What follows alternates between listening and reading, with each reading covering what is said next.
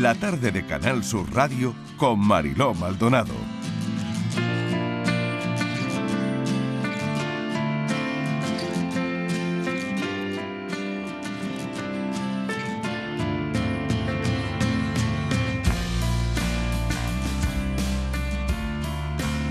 Las 3 y 26 minutos de la tarde y vamos a dedicarnos un ratito al cerebro porque ha habido un descubrimiento, se ha publicado en una revista científica que se llama Nature, el mapa de las regiones cerebrales que activan el movimiento del cuerpo, dibujado hace un siglo, escondía otro sistema paralelo que vincula pensamientos y acciones. Así que hemos buscado a algún experto que pueda explicarnos, mm, grosso modo, ¿De qué se trata todo esto? Ya saben que desde la década de 1930 en adelante hubo algún neurocirujano que le abrió la cabeza a un montón de gente, a centenares de personas, era para curarles la epilepsia o para quitarles un tumor, pero claro, ya, ya que tenía las cabezas abiertas, les aplicaba alguna que otra descarga eléctrica en distintas partes mientras preguntaba a los pacientes qué sentían y observaban sus reacciones. Bueno, pues así se pudo crear un mapa con las funciones motoras de la corteza cerebral.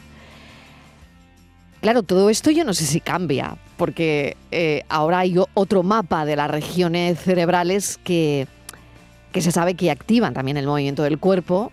Eh, en fin, voy a preguntárselo, porque yo me lío, me lío sola y quien sabe de esto es el profesor Francisco Esteban, profesor titular de Biología Celular en la Universidad de Jaén. Profesor Esteban, bienvenido. Hola, buenas tardes. Muchísimas gracias por la invitación, Marilo. Muchísimas gracias a usted. Eh, coméntenos, porque aquí para nosotros es difícil explicar esto, esto que, que ha descubierto la revista Nature. ¿Exactamente qué es lo que se ha descubierto?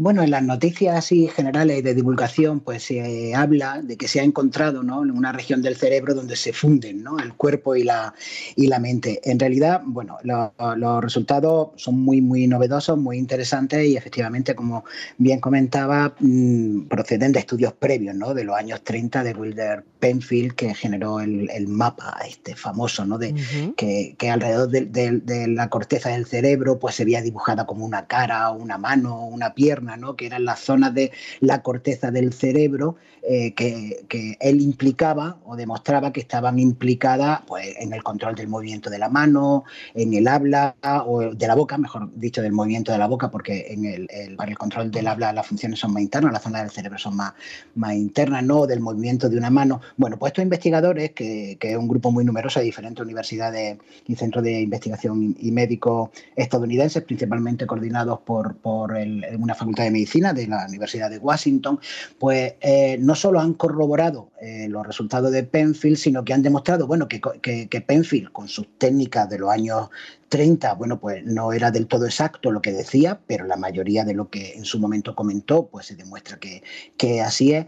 Pero luego además han detectado que entre las zonas donde Penfield eh, dibujaba que se asociaban del cerebro, pues por ejemplo, el movimiento de la mano o el movimiento de una pierna o el movimiento de la boca, hay otras zonas muy estrechitas, una, unas partes de la corteza cerebral muy estrechitas, que lo que se encargan es, eh, se activan, digamos, no para el movimiento en sí de una mano o de una pierna o de la boca, ¿no? sino eh, se activan en el momento en el que pensamos que queremos mover la, la pierna o queremos mover la mano o queremos mover la, la, boca. ¿no? Se ha detectado una zona que está más relacionada con el pensamiento que con el, el, el desarrollo de la actividad motora por sí misma. Profesor, esto me parece alucinante.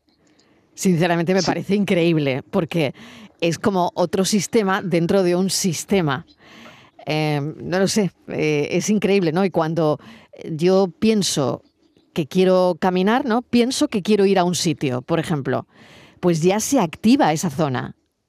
Efectivamente, o sea, pensamos que queremos mover la mano y, y, y, se activa una zona del cerebro que emite una señal hacia la zona otra zona del cerebro que a su vez emite la señal para que se mueva la mano. Yo le veo a esto un rollo filosófico increíble, profesor. bueno, es una cuestión de redes, de, sí, será para, para los científicos del cerebro, ¿no? O en su caso, como profesor de biología celular, claro, irá, irá a lo suyo, pero a mí, no sé, me lleva más allá, ¿no? Eh, se descubre algo que está ligado con, con el pensamiento. Efectivamente, efectivamente. Quizás eso es lo que más llama la atención, ¿no? El, detectar zonas que están, que están más implicadas en el pensamiento antes de eh, realizar una acción, ¿no? Bueno, toda la corteza motora, donde sobre el, en el dibujito clásico del cerebro que aparece pues la mano, la boca, el homúnculo de Penfield de los años 30, eh, eh, esta zona de la corteza está en el lóbulo frontal, en la zona frontal del, del cerebro, en la corteza frontal.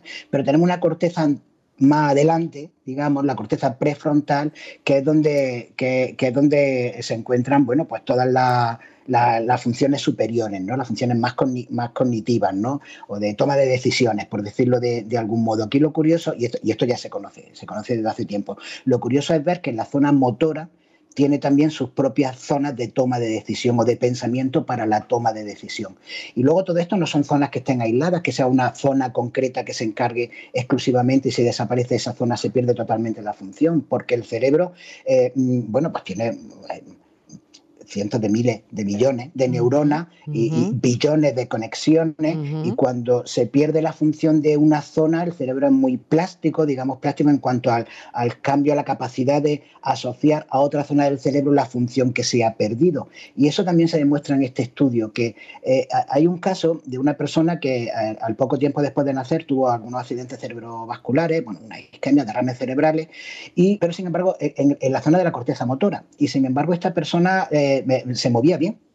Sus movimientos eran movimientos normales, ¿no? Y cuando se le hizo la resonancia, se vio que las zonas de la corteza motora efectivamente pues no, estaban bien desarrolladas porque había sufrido esta, esta alteración, este daño cerebral, pero otras zonas del cerebro suplieron esa función. Igual que, bueno, ya se conoce hace mucho tiempo que las personas que nacen, que nacen invidentes, bueno, pues todas eh, las personas, bueno, que afortunadamente tenemos, tenemos vista, la zona del cerebro que controla la visión o se encarga de la visión está en la zona posterior del cerebro, se llama la corteza occipital.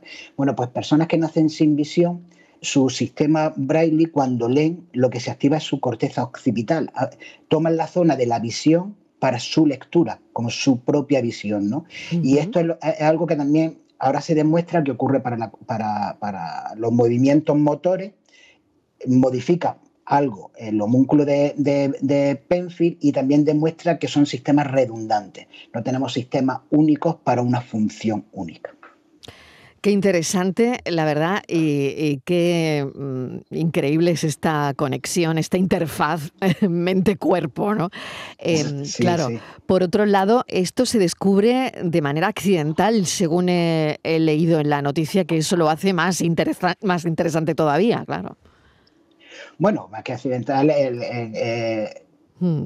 De hecho, han llevado, han llevado el, el, estudio que se han hecho en resonancias magnéticas funcionales de 50.000 personas. O sea, que, el estudio es un estudio que, no, son en unos poquitos individuos que pudiera, pudiéramos tener dudas ¿no? de la generalidad. ¿no? Y luego además se ha replicado también en un modelo experimental en, en mono y luego también se han hecho algunos estudios concretos en en niños, ¿no? que, la zona del cerebro pues, aún no está del todo desarrollada y vean en las resonancias magnéticas también las actividades, ¿no? cómo, se, se iluminaban estas zonas. Algo muy interesante, muy interesante del estudio es que estas zonas, digamos, que, que se activan en el pensamiento, que después genera el movimiento, eh, eh, esas zonas también emiten conexiones hacia zonas más internas del cerebro que a su vez se, que a su vez se conectan con los nervios que activan los órganos, nuestros órganos vitales. O sea, no solo están implicados, no solo controla la regulación del movimiento, sino que también pone en alerta el cuerpo que, como advirtiendo a todos los órganos que se va a producir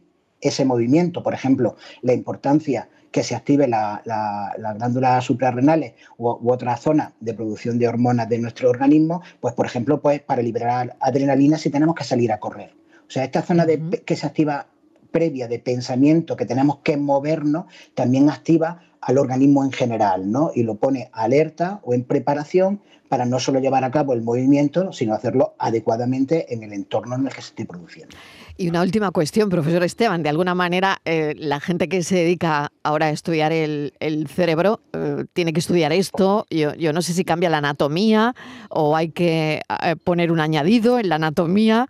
No, no, lo sé, no lo sé, pero me preguntaba esto también. Bueno, pues desde el punto de vista anatómico, por un lado, respondiendo a la, pregunta que, hace, eh, no, la anatomía sigue siendo la misma, solo que ahora se describen unas zonas muy determinadas del cerebro que antes se asociaban a determinada función, pero la estructura sigue siendo la misma, solo que ahora se le, modifica, digamos, la, la función. Además, esta zona de la corteza que hay entre las zonas motoras, las que, las que se activan en el pensamiento del movimiento, son muy parecidas a las zonas de la corteza que hay a nivel prefrontal para la toma de, decisiones. Y luego, anatómicamente, permítame que, haga, que comente un, chascarrillo. Penfield, el que creó el, homúnculo de Penfield en, los años 30, en el año 24 estuvo en España y estuvo trabajando con, don Santiago Ramón y Cajal, con Cajal, y con Del Río Ortega. Vino a España cuando, sí, sí, cuando todo el mundo le decía, pero ¿cómo, cómo va a España si en España no se investiga? Y él decía, no, no, no, no, en España hay alguien muy bueno Ahí hay un grupo muy bueno en, el estudio de la estructura y la función del sistema nervioso. Y era Cajal. Cajal eh, ya tenía 70 y algo años, eh, Penfield tenía 30 y poco años y vino a formarse en la escuela de Cajal para aprender las técnicas histológicas que desarrolló Cajal y, por las cuales le dieron el premio Nobel. Qué interesante todo esto. Profesor Esteban, muchísimas gracias por habernos explicado. Ya, saben que mi equipo mm, busca a las personas que saben explicar determinadas noticias que cuando nos llegan a la redacción y nos parecen muy interesantes, a nosotros nos cuesta la misma vida poder ponerlas en pie. Entonces, gracias a personas como el profesor Esteban, pues conseguimos explicarle algo tan increíble como la conexión mente-cuerpo a través de, esta investigación que hoy les estamos contando. Profesor Esteban, muchísimas gracias, como siempre, profesor titular de Biología Celular en la Universidad de Jaén. Gracias, un saludo. Gracias. Cuídese. Gracias a ustedes por la invitación. Gracias, buenas tardes.